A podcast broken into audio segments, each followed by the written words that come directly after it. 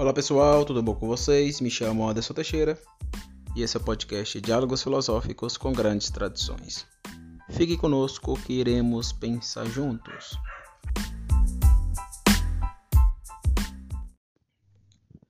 Pois bem, pessoal, chegamos em mais um episódio e hoje vamos falar justamente de um assunto que muito me interessa, que é os seis vetores para formar os 12, né? Os seis vetores de desordens quedais.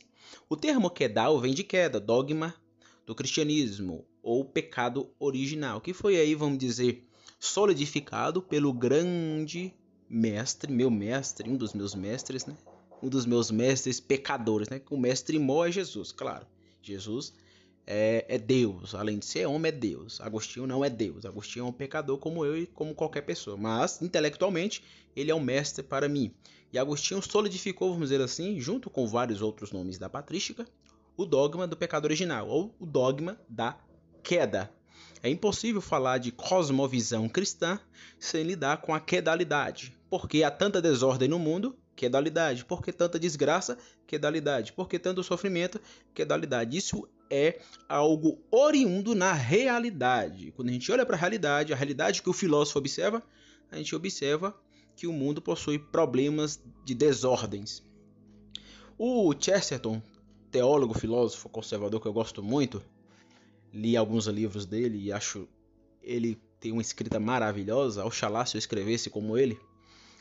Ele tem uma frase elementar. Para ele, o dogma mais empírico, empírico, factual do cristianismo, real do cristianismo, é o dogma da queda. Ele está certo. Só é você. Anderson, não concordo com você. Não concordo com Chesterton. Só é você ligar sua televisão, nos telejornais e observar quem é o ser humano, o que o ser humano faz. Só é fazer, você fazer isso. Você vai ver que a tela preta que ora está colorida com a imagem, eu tenho a impressão, né, nós teremos a impressão que em determinado momento ela vai respingar sangue quente. É isso. Então, o dogma da queda, ele é empírico e é o mais empírico do cristianismo. Por isso que não tratar disso filosoficamente é um erro. Levando a ideia de Chesterton às últimas consequências, não tratar isso filosoficamente é um erro. É claro que isso tem um apriorístico teológico, é teológico, mas o filósofo, o filósofo tem que tratar desse assunto. Na verdade, todo filósofo, querendo ou não, seja ele de qual ideologia, de qual vertente ele for, ele trata da queda. A questão é, é o direcionamento, o, as absolutizações, os reducionismos que a maioria dos filósofos aí, vamos dizer, não cristão e alguns cristãos também, né, cometem. Mas é impossível não olhar para a queda é, quem filosofa. Por quê? O cara que filosofa, o indivíduo que filosofa, o sujeito que filosofa, o agente que filosofa, filosofa olhando para a realidade. Bom, é, eu trouxe um sermão na minha igreja, a igreja que eu faço parte, onde eu preguei sobre Colossenses capítulo 1, versículo 13. E em Colossenses capítulo 1, versículo 13, na parte A do versículo, existe uma, uma, uma, oração, vamos dizer assim, uma oração aqui no sentido linguístico, não no sentido espiritual, né? Mas no sentido linguístico, advinda ali da, da, da, do português, né? Que é justamente a oração de que ele, Jesus, né, nos tirou, nos libertou do império das trevas. Observe essa frase, ela possui um sujeito, ele, ele que é em Jesus. Ela, ele possui um verbo que é a ação que Jesus faz, que é a, a liberdade ou libertou, é um verbo, é uma ação. Ele nos liberta. Ele pode te libertar, ele me liberta, ele liberta todos nós. Isso é uma ação do sujeito, ação do é, agente chamado homem-deus, Deus-homem, Jesus Cristo de Nazaré. Aquele que veio ao ventre, foi à cruz e ressuscitou, a dialética final, né? E esse é, homem-deus, Deus-homem, esse ele de Colossenses capítulo 1, versículo 13, faz a ação da liberdade, ele nos liberta, mas não nos liberta do que? Aqui entra um referente, só que aqui, para usar aqui a, a questão linguística, da gramática, o império das trevas ali está dentro de uma perspectiva indireta. Então ali, Império das Trevas é um, um objeto indireto. Porque fazemos a, a seguinte pergunta: que o que é o Império das Trevas? É Satanás? Sim, mas não só Satanás ou os demônios ou o inferno. Então vamos dar aqui, de modo bem rápido, né? Objetividade. Objetividade é esse objeto indireto. Então vamos dar direcionalidade para este objeto que está indireto aqui nesta é, frase sintática: Ele nos libertou do império das trevas. Então, império das trevas aqui tem que ser vista em é, três perspectivas. Então, há um tripé que forma essa unidade imperial tenebrosa que a Bíblia, segundo o apóstolo Paulo, dá testemunho.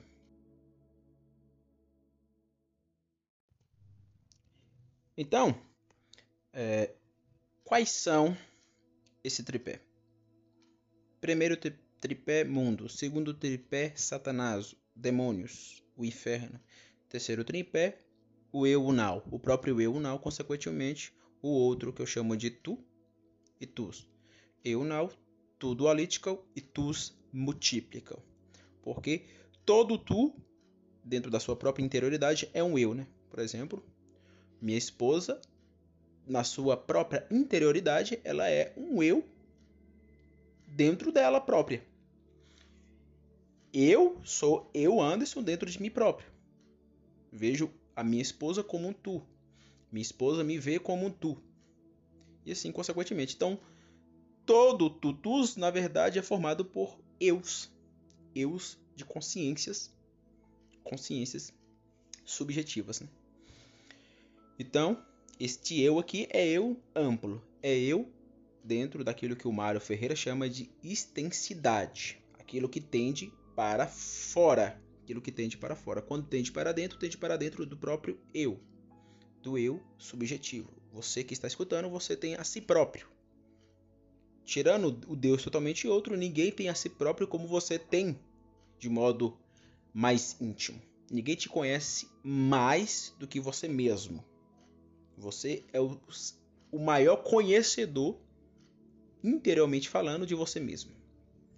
Apesar de que eu acredito que Deus te conhece e nos conhece muito mais que nós mesmos. Agostinho deixa isso claro no livro Confissões. Então, esses são os três inimigos, na pregação eu falei isso, esses são os três inimigos da alma do cristão: mundo, Satanás e o próprio eu. O pior aqui é o eu. O pior é o eu. Eu, como reformado, acredito na total depravação do homem, partindo aí, logicamente, do dogma da queda, né? Da desordem que tomou o nosso coração. Então vamos lá. Mundo. Que tipo de mundo, André? Não sei de onde você é, o que você é, se você é um cristão, tradição protestante, ou se você não é um cristão, ou se você é, é católico. Eu acho que tem católicos que me acompanham também aqui nesse podcast. Ou não é cristão, ou é ateu, né? Independente. Mas eu, por exemplo, eu vi do contexto neopentecostal e se dava muita ênfase na ideia de que o mundo, o mundo que se apresenta a nós, a realidade, para tratar de modo filosófico, a realidade é do diabo. O mundo é do diabo. Então a gente tem que fazer uma distinção aqui. Que tipo de mundo é esse que a Bíblia se refere? Quando a Bíblia diz que o mundo jaz do maligno, que mundo é esse? Bom, há uma linha teológica que diz que logo após o pecado de Adão, da humanidade, Adão, humanidade, né, de modo geral, e Adão e Eva são os representantes federativos de toda a humanidade, por isso que o pecado ele é ontológico, toma todas as estruturas humanas, geracional, é como uma bomba atômica, né, infecta todos.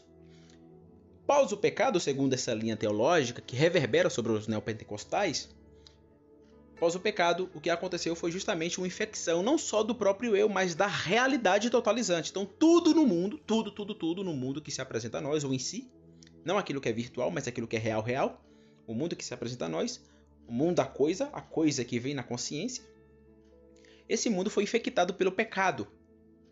Então, esse mundo também é pecaminoso. Só que tem um problema aí. Por que tem um problema? Porque o próprio Colossenses Deus criou os céus e a terra para quem? Para Cristo. Essa frase é dita por Paulo, consequentemente, logicamente, pós-queda, né? Então tem um problema aí, peraí. O mundo jaz do maligno, mas Paulo está dizendo que esse mundo é de Cristo. Então, como o mundo é do maligno? Como o mundo é do diabo? Mas nada, essa Bíblia diz que o mundo jaz do maligno. Tem textos bíblicos dizendo isso. E lá em Mateus, quando Jesus é tentado pelo diabo, Jesus disse para o próprio Jesus: Se prostra a mim, e eu te darei todas as riquezas. Se prostre adore, né? E eu te darei todas as riquezas do mundo. Quem é o diabo na tradição cristã? O diabo é o mentiroso. Então ele está mentindo. Ele é o pai da mentira. Então não acredite, ele estava mentindo para Jesus ali. Ele é mentiroso, ele não é, ele não tem nada. O diabo é um, um, um lixo.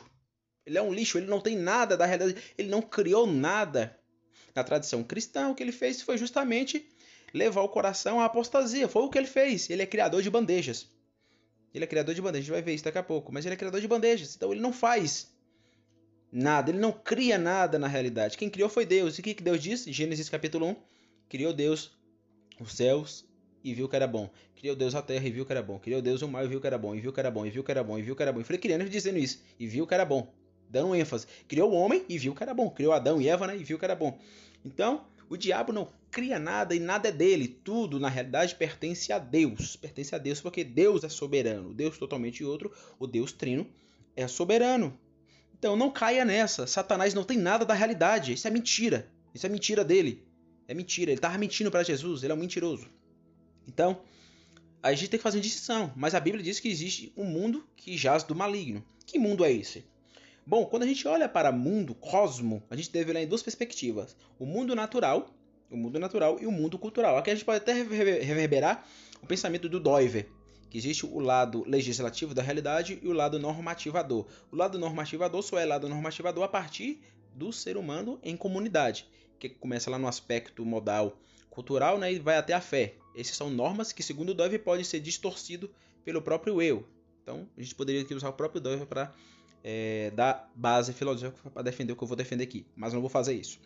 Mas mundo cultural e mundo natural. Vamos tratar a partir de uma perspectiva é, bíblica, velotestamentária e neotestamentária. Mundo natural pertence ao Senhor mesmo antes, depois da queda, melhor dizendo, né? Antes da queda pertencia a ele, claramente, né? Mas depois da queda, o mundo continuou sendo de Deus e continuou sendo bom.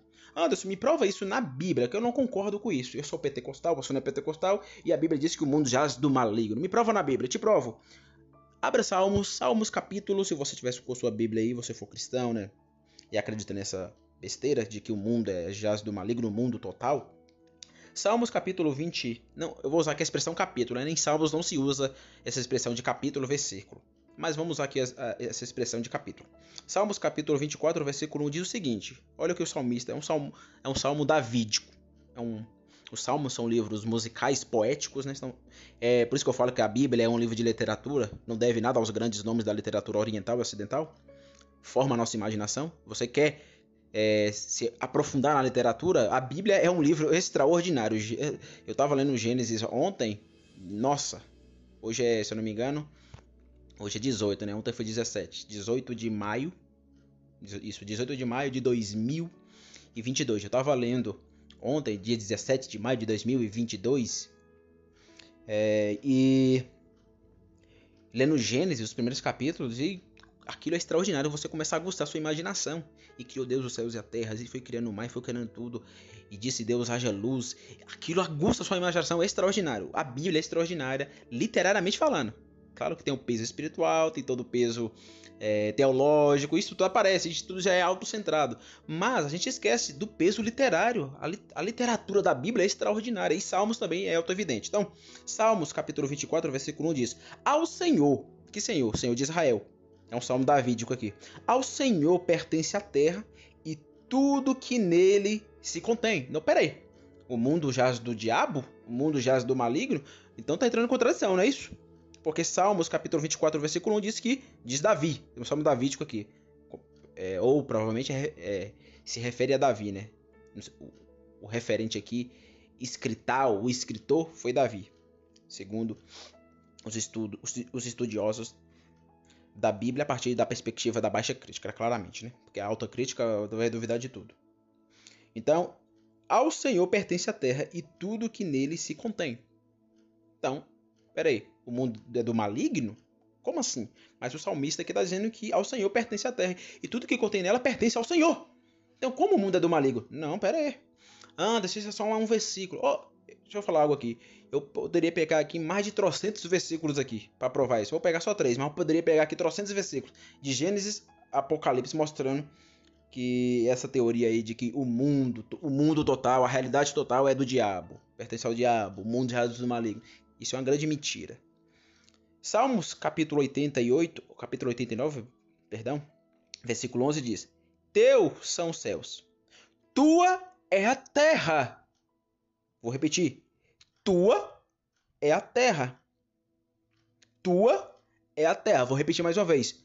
Tua é a terra. Que terra? Tua é a realidade. Tua é o terceiro princípio quadrante. Tua é a micro macro circunstância. Tua é o sol. Tua é o mar. Tua são os peixes. Tua são os animais. A ele pertence tudo isso.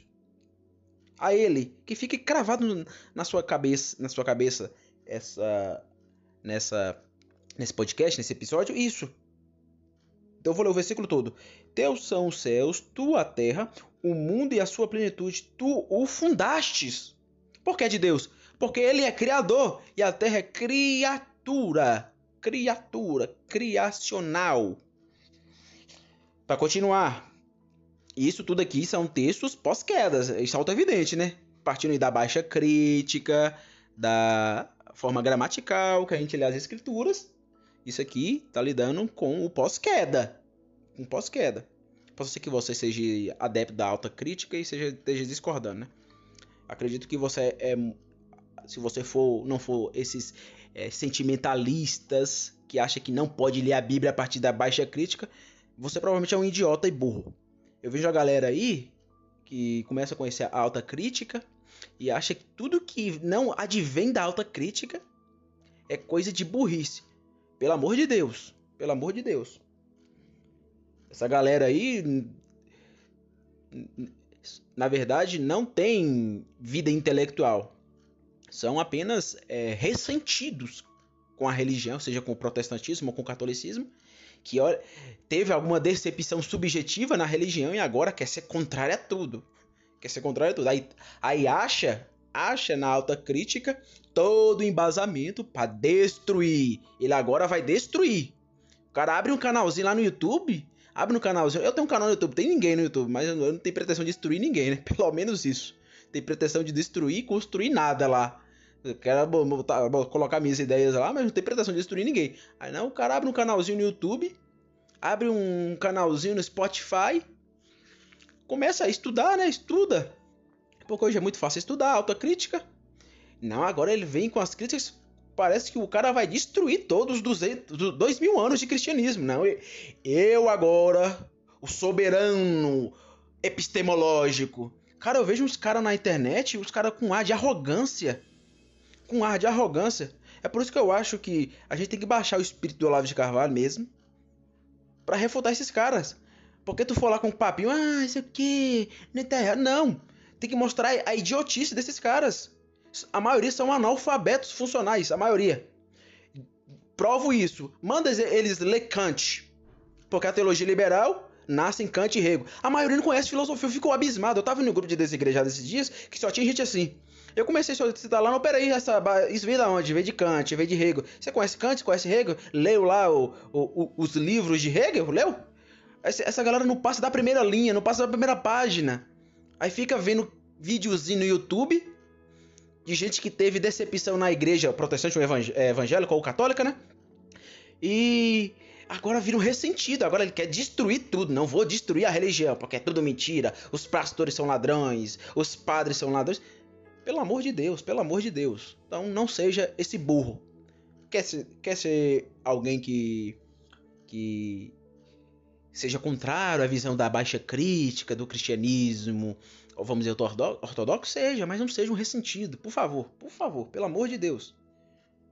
Uns, uns, uns caras mongoloides que eu vejo, misericórdia. Respeito, viu? Respeito a autocrítica àqueles que estudam de modo sério. Respeito. Respeito aí a, a galera que estuda da autocrítica. Não sou aí de demonizar, até porque não sou um fundamentalista, né? Não sou um liberal, vamos dizer assim, né? Um iluminista teológico mas respeito os iluministas que pensam a teologia de modo sério, não é um, um ressentido. Está na Europa, a maioria está na Europa. Eu conheço alguns aqui no Brasil, conheço, que não são ressentidos, estudam de modo sério, a partir da alta crítica, estudam, fazem um trabalho excelente. Conheço alguns, muitos, alguns não, muitos, né? Essa vida do Zap aí me fez conhecer vários. Mas a maioria dos caras sérios estão na, Europa, na Europa e nos Estados Unidos. Nos Estados Unidos nem tanto, mas na Europa. Na Europa. Europa. Então, voltando aqui, né? Feito esse, esse desabafo, eu já fiz, acho, um, algumas vezes aqui sobre isso, falando sobre esses ressentidos desigrejados que odeiam o catolicismo e o protestantismo. Dito isso, mundo, mundo, realidade, terceiro princípio quadrante, pertence a Deus. A partir, como eu tinha dito, né, da baixa crítica. Estou lendo aqui a partir da baixa crítica, porque estou entendendo aqui esses textos pós-queda, pós-queda de Adão e Eva. Então, 1 Crônicas, capítulo 29, versículo 11 diz: Teu Senhor é o poder, a grandeza, a honra, a vitória e a majestade, porque teu é tudo quanto há nos céus e na terra. Olha aí, terra? Não, peraí, a terra não pertence a Satanás? Ou melhor, alguns vão dizer, não, não pertence a Satanás, a terra caiu no pecado também. Então, da mesma forma que Adão pecou, a terra também está infectada pelo pecado. Não, peraí, como assim? Então, a criação de Deus está em pecado como homem? Mas o texto está dizendo que pertence a ele. Então Deus pertence a algo pecaminoso? Então a realidade, o terceiro princípio quadrante, é pecaminoso e Deus tem isso pecaminoso diante de si? Isso está errado. Aí alguém pode dizer, então a Bíblia entra em contradição, porque a Bíblia diz que o mundo jaz do maligno. Não, não, não. Não tira essa, essa conclusão que é precipitada. Por isso que eu digo que mundo aqui é dois mundos. Primeiro mundo que eu estou falando aqui é mundo natural. É mundo natural. Porque viu Deus que era bom criar esse mundo natural. O problema, e aqui entra a filosofia quadrante, os 12 vetores, em especial os 6 vetores de desordem, o problema está no eu, now e no outro, que entra aí o que eu falei, né? o tudo alítico e tudo multiplica. Então, o problema não está na realidade nem em Deus, ou seja, nem no primeiro princípio, nem no terceiro princípio, mas no segundo e no quarto princípio. O problema é antropológico. Então, mundo aqui não é mundo natural. Quando a Bíblia diz o mundo já do maligno, não é mundo natural, é mundo cultural. É mundo cultural. Como assim, Anderson? Lembra que na teologia reformada há uma expressão chamada mandato cultural? O mandato cultural vai lidar justamente com a ideia de que o homem, agora para citar o Foucault aqui, né, exerce poder de modo micro-macro a microfísica do poder, como diz Foucault, né? Então, o poder é exercido em redes. Isso, o Foucault, a galera aí acha nas universidades que foi Foucault que adivinhou isso aí filosoficamente. O Foucault apareceu com uma teoria inovadora. Cara, já estava na Bíblia. Eu sinto muito se você é um Foucaultiano, mas já estava na Bíblia. Já estava entre os reformados. Calvino, há 500 anos atrás, se pegar aqui de Foucault, pegar de Foucault e re retroceder, 500 anos atrás, Calvino, retroceder ainda mais, Agostinho, mil anos atrás, Agostinho, São Tomás de Aquino, a galera tudo já falava sobre isso. Mas na teologia reformada vai se batizar isso de mandato cultural. O mandato cultural é justamente o homem exercendo poder sobre a realidade. Ele exerce poder de várias formas, seja micro ou macro. Eu exerço poder sobre, por exemplo, eu vou citar aqui, e, eu, vou, eu, levo essa ideia do Foucault, né, do, da microfísica do poder, para além das dimensões culturais ou históricas, que acaba sendo absolutizada pelo próprio Foucault. Né? Foucault é um historicista relativista nietzschiano. Então, quando a gente observa, e tá certa essa teoria dele do poder, viu? tá certo. Foucault acertou em cheio. Mas o problema é achar que ele é, descobriu algo inovador. Descobriu a roda, que já estava na Bíblia. É, eu tô aqui com o meu controle na mão. Controle da minha televisão, tô na minha casa. Eu exerço poder sobre minha televisão. Eu posso colocar qualquer vídeo aqui. Tô exercendo poder. Eu posso fazer ali um, um. fritar um ovo ali. Tem um ovo ali. Eu tô exercendo poder. Ligar o fogão ali. Tô exercendo poder. Tô exercendo poder sobre tudo. Posso pegar uma laranja ali e cortá-la. Tô exercendo poder. Então em tudo há o exercício de poder. Então Deus delegou ao homem esse exercício de poder. Isso vai das percepções micros a macro. A gente observa, Foucault e Foucault foi extraordinário em perceber isso, né? A gente só observa somente o poder na macro. Ou seja, o presidente exercendo poder no Estado, os deputados exercendo poder no, no Estado, ou no, no, na, os juízes, né? A, a Suprema Corte exercendo poder no Estado, porque é o Estado, faz parte do Estado, né? Executivo, Legislativo e Judiciário faz parte do Estado de modo geral. É o tripé do Montesquieu. Então, é... isso é na macro. A gente só percebe o poder ali, né? Não, mas o poder é micro. Eu exerço poder sobre o meu cachorro. Meu cachorro exerce poder, por exemplo, sobre uma barata. Eu vi esse dia meu cachorro matando uma barata. Eu falei, aquele é exercício de poder. Isso, isso só acontece porque Deus delegou aquilo que Foucault chama de redes de poder. Redes de poder. É claro que no, no, meu sermão eu não falei sobre isso, né? Eu fui, eu tava pregando, então não, não dei aula. É, eu estou aprofundando aqui, vamos dizer, sociologicamente, filosoficamente essa questão. Mas um texto auto-evidente que mostra isso, a ideia de redes de poder, que nasce na tradição, na sabedoria judaica, na sabedoria judaica, e ganha aí, vamos dizer, uma conceitualização teológica, filosófica ou teofilosófica é, no meio reformado, a ideia do mandato cultural, isso se expressa em Gênesis 1:26, que diz, eu vou ler a parte A e a parte final. Vamos dizer que a parte final, parte B. Disse Deus: façamos o homem a nossa imagem. Parte B, parte final. Tenha ele, ele quem? Homem, Adão. Homem aqui no sentido geral. Homem e mulher. Tenha ele domínio sobre toda a terra. Domínio aqui é exercício de poder. Mas o que aconteceu? A partir da leitura da baixa crítica, o que aconteceu foi que o homem histórico, baixa crítica tem que lidar com, com Jesus histórico, né? é, pecou. Então Adão pecou. Ao pecar, o pecado entrou no mundo. E aqui independente, eu acredito no pecado e na queda, independente da se aconteceu ou não. Ah, você acredita ou não acredita? Eu não lido com essa ideia de acreditar ou não acreditar. acredito que a Bíblia é um texto que nos mostra a nossa cosmovisão. Ponto, ponto, ponto. Precisa ficar provando. Ah, tem que provar que Adão existiu. Tem que provar que Eva existiu. Não, não, irmãos. Não. O ponto central é Jesus Cristo. Jesus existiu. Eu acredito que ele existiu, que ele veio ao ventre, que ele foi à cruz e que ele ressuscitou. Isso eu acredito que é factual. Então me perdoe, Bultmann, mas isso é fato. Isso é fato. Mas, dito isso, é, ele aqui domina, ele aqui quem? Ele, humanidade, domina a Terra, exerce poder em redes, como diz Michel Foucault, em redes, o poder está em redes. Eu não tenho poder, eu exerço, dirá Foucault, eu exerço poder na realidade e sobre o outro, e sobre o outro. Então isso é proeminente.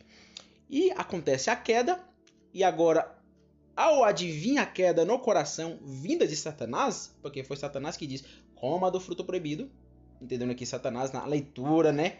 Uma leitura posterior, porque na leitura, uh, vamos dizer, do judaísmo antigo não havia essa leitura.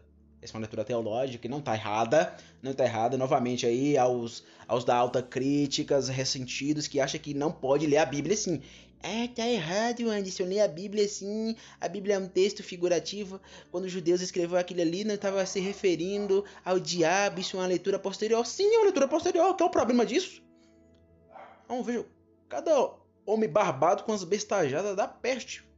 Não quer, o cara quer destruir o cristianismo a todo custo. Quer destruir as religiões. Dane-se. Dane-se. É uma leitura teológica. É uma construção teológica.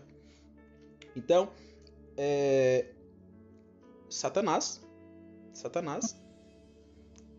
Partindo dessa leitura teológica, né, claramente, é uma imposição ao texto judaico, isso não está errado, porque todo mundo impõe.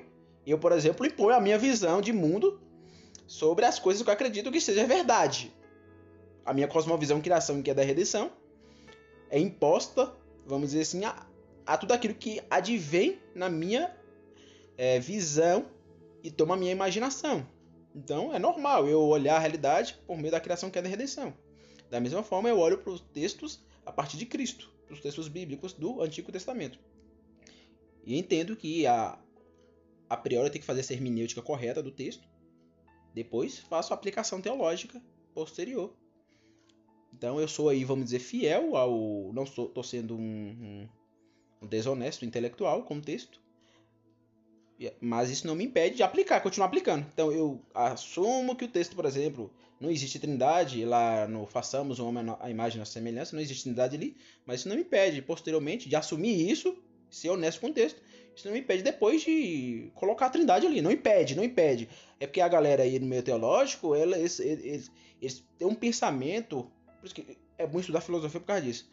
Porque eles têm um pensamento antiquado, quadrado, quadrado mesmo, parado. Não, você não pode assumir duas coisas ao mesmo tempo. Pera aí, amigão, a realidade é antinômica. O bem só existe por causa do mal.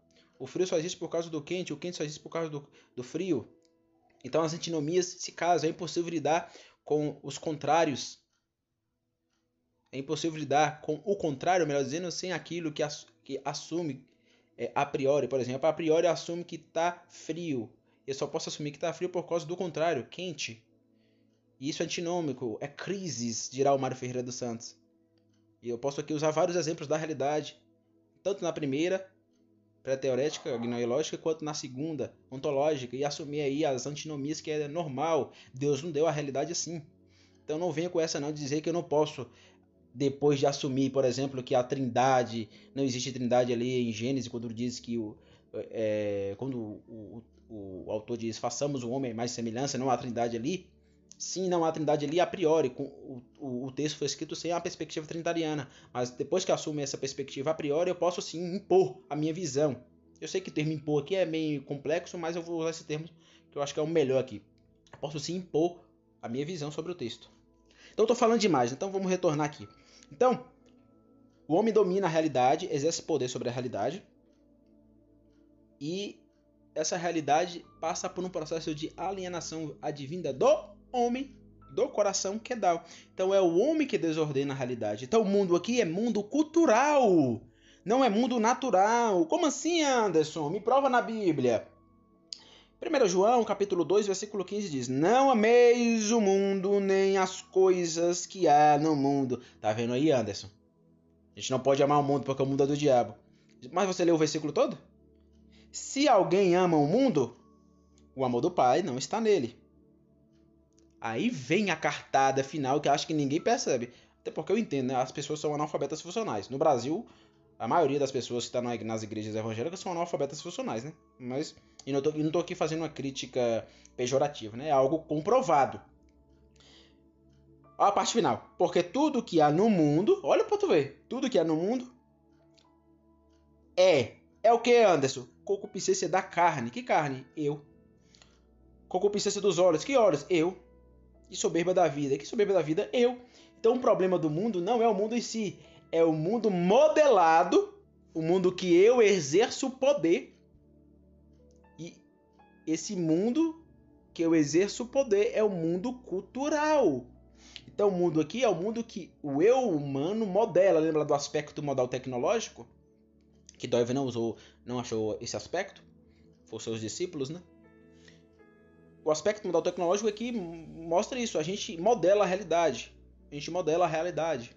E ao modelar, modelar a realidade, o nosso coração quedal vai estar lá infectando a, o mundo cultural. Então, quando a Bíblia diz não ameis o mundo, é mundo cultural, não mundo natural. Eu amo uma árvore. Quando eu vejo uma árvore, eu amo. Porque a árvore mostra Deus, unidade e diversidade. Quando eu vejo uma fruta, eu amo aquela fruta porque aquilo mostra diversidade dentro de unidade vice-versa. É os vestígios da Trindade, sobretudo a realidade natural. Então essa realidade natural não caiu, o que caiu foi o mundo cultural. Então o mundo caiu no pecado? Caiu. Mas não mundo natural, mas mundo cultural. Então, peraí, eu não estou sendo nem é, extremista demais dizendo que não existe pecado no mundo. No mundo. Então, não estou caindo no extremismo neopentecostal dizer que o mundo tudo está infectado pelo diabo. Não. Vamos buscar o equilíbrio, aquilo que Aristóteles chama de ética nicômica de justa medida. Como diz o Paulo, analise tudo e retém o que é bom. Então, quando eu olho para o mundo, eu retenho o que é bom do mundo natural e, vamos dizer, aquilo que é desordem que é dado no mundo cultural, eu rejeito, eu rejeito, eu rejeito. Até no mundo cultural existe o conceito de graça comum, então no mundo cultural há coisas boas. A gente não pode demonizar o mundo cultural, mas quando a Bíblia diz que o mundo jaz do maligno, é esse mundo cultural, não o mundo natural. Então, o primeiro inimigo da nossa alma é o mundo cultural. Segundo inimigo, para terminar essa parte aqui, né? É Satanás. Efésios capítulo de número 4, versículo 27 diz: Não ameis, não deis lugar ao diabo. É, é Pedro, 1 Pedro, né? Capítulo 5, versículo 8 diz: O diabo, o vosso adversário, anda de redor. A de redor fazendo o quê? É, procurando quem possa tragar. Então, é o segundo adversário. E o nosso pior adversário é o próprio eu. Aí entra a total depravação. Seu pior inimigo não é o mundo cultural, não é Satanás e os demônios, mas é você próprio. Você é seu pior inimigo. Você é seu pior inimigo. Você. Então, quando você comete um erro, não é culpa do mundo, eles podem ter te influenciado, não é culpa de Satanás, ele pode ter criado bandejas, mas a, o pior culpado é você mesmo. É a sua total depravação, é o seu pecado. Então, é a sua quedalidade. Então, três inimigos e o que, é que Jesus fez? Jesus, por meio do ventre, da cruz e do sepulcro, nos libertou.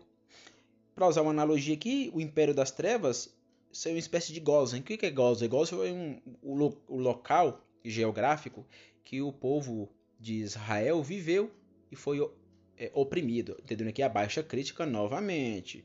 Se você é da alta crítica, é, você já entendeu isso, né? Então, a partir da baixa crítica, o, o, o povo de Israel foi oprimido pelo, pelo Egito. Então o que, que Deus fez? Libertou o povo, tirou o povo de Gozen e levou para o deserto para depois ir para a terra prometida. Então, fazendo uma analogia aqui, a partir dessas, desses teodramas do Antigo e Novo Testamento, é, o Império das Trevas é a nossa Gozen. A nossa Gozen é o mundo cultural, é Satanás e o próprio eu. O que, que Cristo fez por meio do seu ventre, por meio do ventre, da cruz do sepulcro? Ele nos libertou dessa Gozen. Então ele nos tirou dessa gozem e nos jogou para aquilo que o Paulo chama de é, o reino do seu amor. Ou seja, ele transportou, nos tirou de gozem e nos transportou para o reino do seu amor. O reino do seu amor se expressa na cruz. A cruz de Cristo é evidente. Agostinho diz: o Monte Gólgota foi o púlpito onde Deus pregou o amor. Foi lá.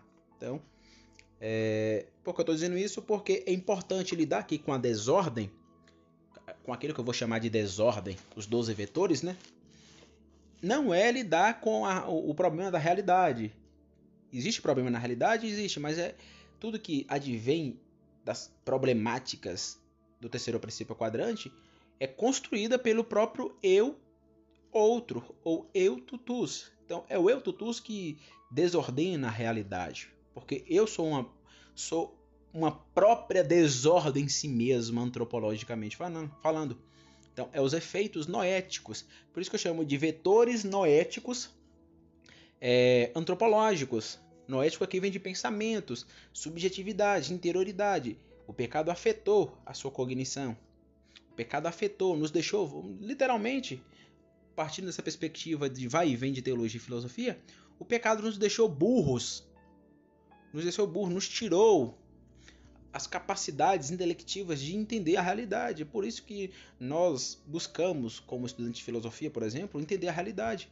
Por quê? Porque nós da realidade e, além disso, alienamos, estamos auto-alienados e alienamos a realidade.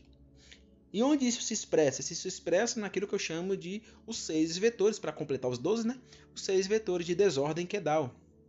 Os seis vetores de desordem Kedal que aparece na simbologia. Se é, a ideia dos seis vetores de ordem criacional nasceu da narrativa onde Jesus vê Maria Madalena ressurreto e diz não chores mais, os seis vetores de desordem que dá nasce justamente da narrativa de Gênesis 3:9, onde Deus, Deus de Israel, olha para Adão e Eva e diz: "Onde estás?" Eu acredito que fosse fazer uma pergunta, né? Quem foi o primeiro ser, primeiro sujeito a filosofar? Minha resposta não seria nenhum filósofo grego, nenhum pensador egípcio, mesopotâmico, ou próprio hebraico, ou hebreus, né, os judaítas. Minha resposta seria Deus. O primeiro ser a filosofar foi Deus, porque ele fez a pergunta preeminente para lidar com os efeitos noéticos do pecado: Onde estás? E essa pergunta ecoa até hoje. Onde você que vai olhar para a realidade, onde você estás? Estás parados? Estás estagnado? Estás desengajado? Eu já falei sobre isso né, em um dos episódios.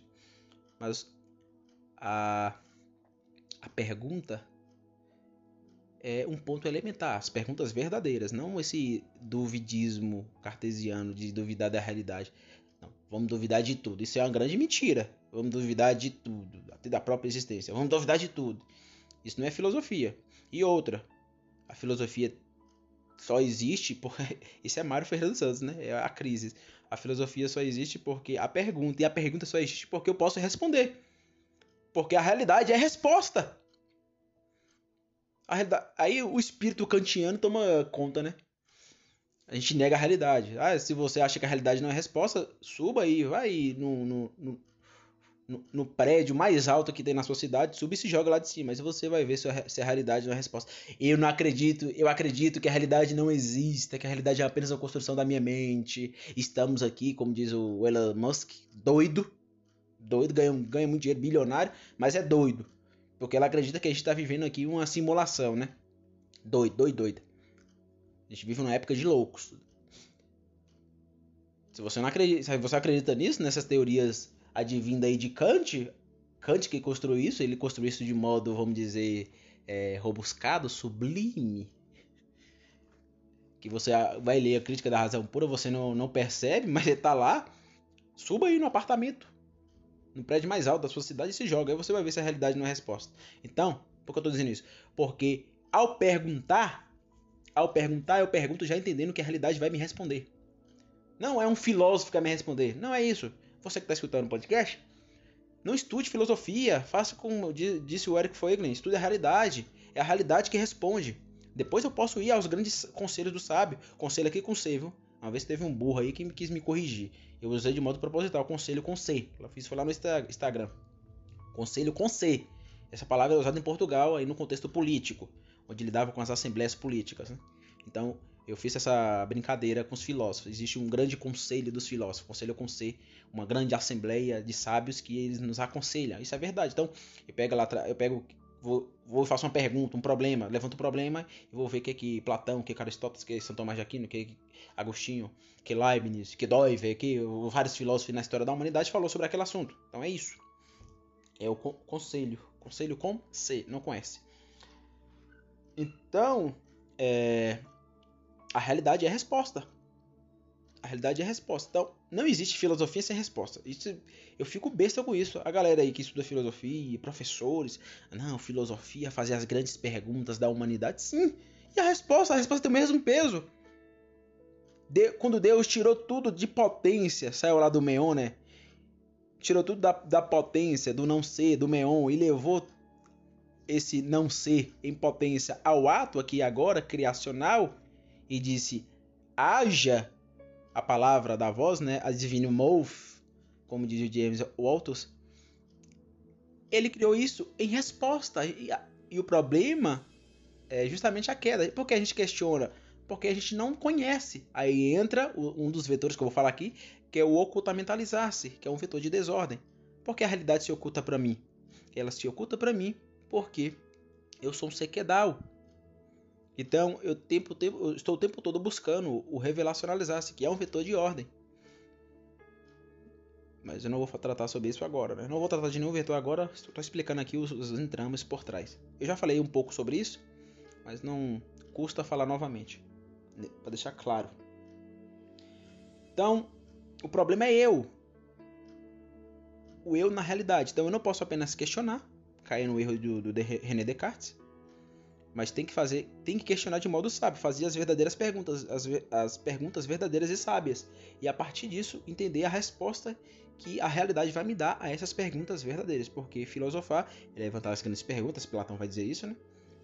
E levantar as grandes perguntas é buscar as verdadeiras respostas, não que o filósofo vai me dar, não que Agostinho vai me dar, não que São Tomás de Aquino vai me dar, mas o que a realidade vai me dar. Aí a partir do que a realidade me deu, eu busco os conselhos dos grandes filósofos, como São Tomás de Aquino, Aristóteles, etc. Então, lidando com a questão aqui da quetalidade, Paulo vai dizer: não há um justo sequer. Então, eu não sou justo. A minha justiça é justiça em Cristo. Não há ninguém que entenda. Observa o entendimento aqui, os efeitos noéticos. Então, nós fomos infectados noeticamente pelo pecado. Então, o entendimento foi é, é, levado a um patamar que eu preciso sempre de um vetor, que é o vetor do revelacionalizar-se. Porque a realidade se oculta. Por que não há ninguém que entenda? Porque a realidade é ocultamento para mim. Não porque a realidade se oculta em si, mas porque eu, eu fui infectado pelo pecado e o pecado faz com que a realidade se oculte. Não culpa da realidade, mas por culpa de mim mesmo. Então, se a realidade se oculta a mim e eu preciso buscar a sua revelação, seja pelo senso comum, ou pelas ciências, ou pela filosofia, o problema está em mim, no eu, não está na realidade. Então, por isso que a filosofia e as ciências vai sempre existir. Porque esses dois vetores estão aí dentro de uma antinomia, né?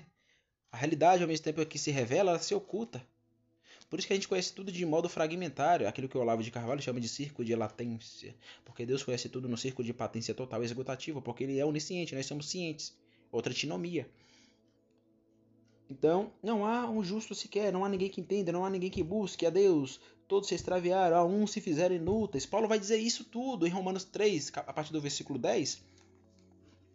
Então, os 12 vetores, em especial os seis vetores de desordem que é Dao é importantíssimo no meu filosofar, na filosofia quadrante. É importantíssimo. Se não entendermos isso, não podemos entender o filosofar, pelo menos o filosofar ao modo quadrante. E é sobre isso que eu vou tratar nos próximos episódios. Então é isso. Eu tenho três inimigos. Os três inimigos são o mundo, mundo, Satanás e o próprio eu. Esse eu tem que entender que ao olhar a realidade existe aí seis vetores que desordenam. Esses seis vetores nasceu eideticamente da sabedoria judaica. Lembra lá do Dove? Dove vai dizer que a gente não pode tirar ideias filosóficas da Bíblia. Eu discordo disso porque eu tirei. Eu li os textos bíblicos e filosofei. Eu não fiz teologia. Não tô fazendo teologia, gente. Não, esqueça, não tô fazendo teologia aqui não. Não é teologia que eu tô fazendo. Eu tô fazendo filosofia, metafísica. Eu sei que metafísica tem que lidar, isso é aristotélico, né? Tem, tem, que lidar com a teologia, tem que lidar com a teologia, ou seja, com o primeiro motor imóvel, porque eu lido com Deus. Mas eu não estou fazendo teologia, estou fazendo filosofia. É filosofia que eu estou fazendo. Estou fazendo filosofia, é, muito mais inspirado aqui pelo Gordon Clark do que pelo Dove, apesar de ser um doiverdiano, né? de ser um discípulo do Dove. Mas o, o Gordon Clark é muito, tá muito mais próximo a mim aqui agora, ao lidar com os, os 12 vetores eidéticos, do que o Doiver do que o Doiver. Porque pro Doiver, a Bíblia só, só nos dá a nossa cosmovisão de criação, que é da redenção. Mais nada. Eu acredito que não. Que os textos bíblicos podem nos dar fundamentos é, metafísicos. E, e, me deu. Para me tratar dos 10 mandamentos da filosofia quadrante, que eu vou explicar isso depois, eu tenho que partir do Alfa e Ômega. E qual é o Alfa e Ômega? Partir da sabedoria judaica, o Alfa e Ômega é os 12 vetores eidéticos de ordem criacional e desordem Kedal. Kedal. Então, expliquei isso hoje para ficar claro, né? o, o que são esse, esses 12, o que está por trás. Já tinha falado sobre isso, mas vale ressaltar novamente o que o está por trás dos seis vetores de desordem DAO. Então, gente, meu muito obrigado. Até amanhã. Amanhã vamos falar do primeiro vetor, primeiro vetor de desordem que é DAO. Então, tchau, tchau. Meu muito obrigado.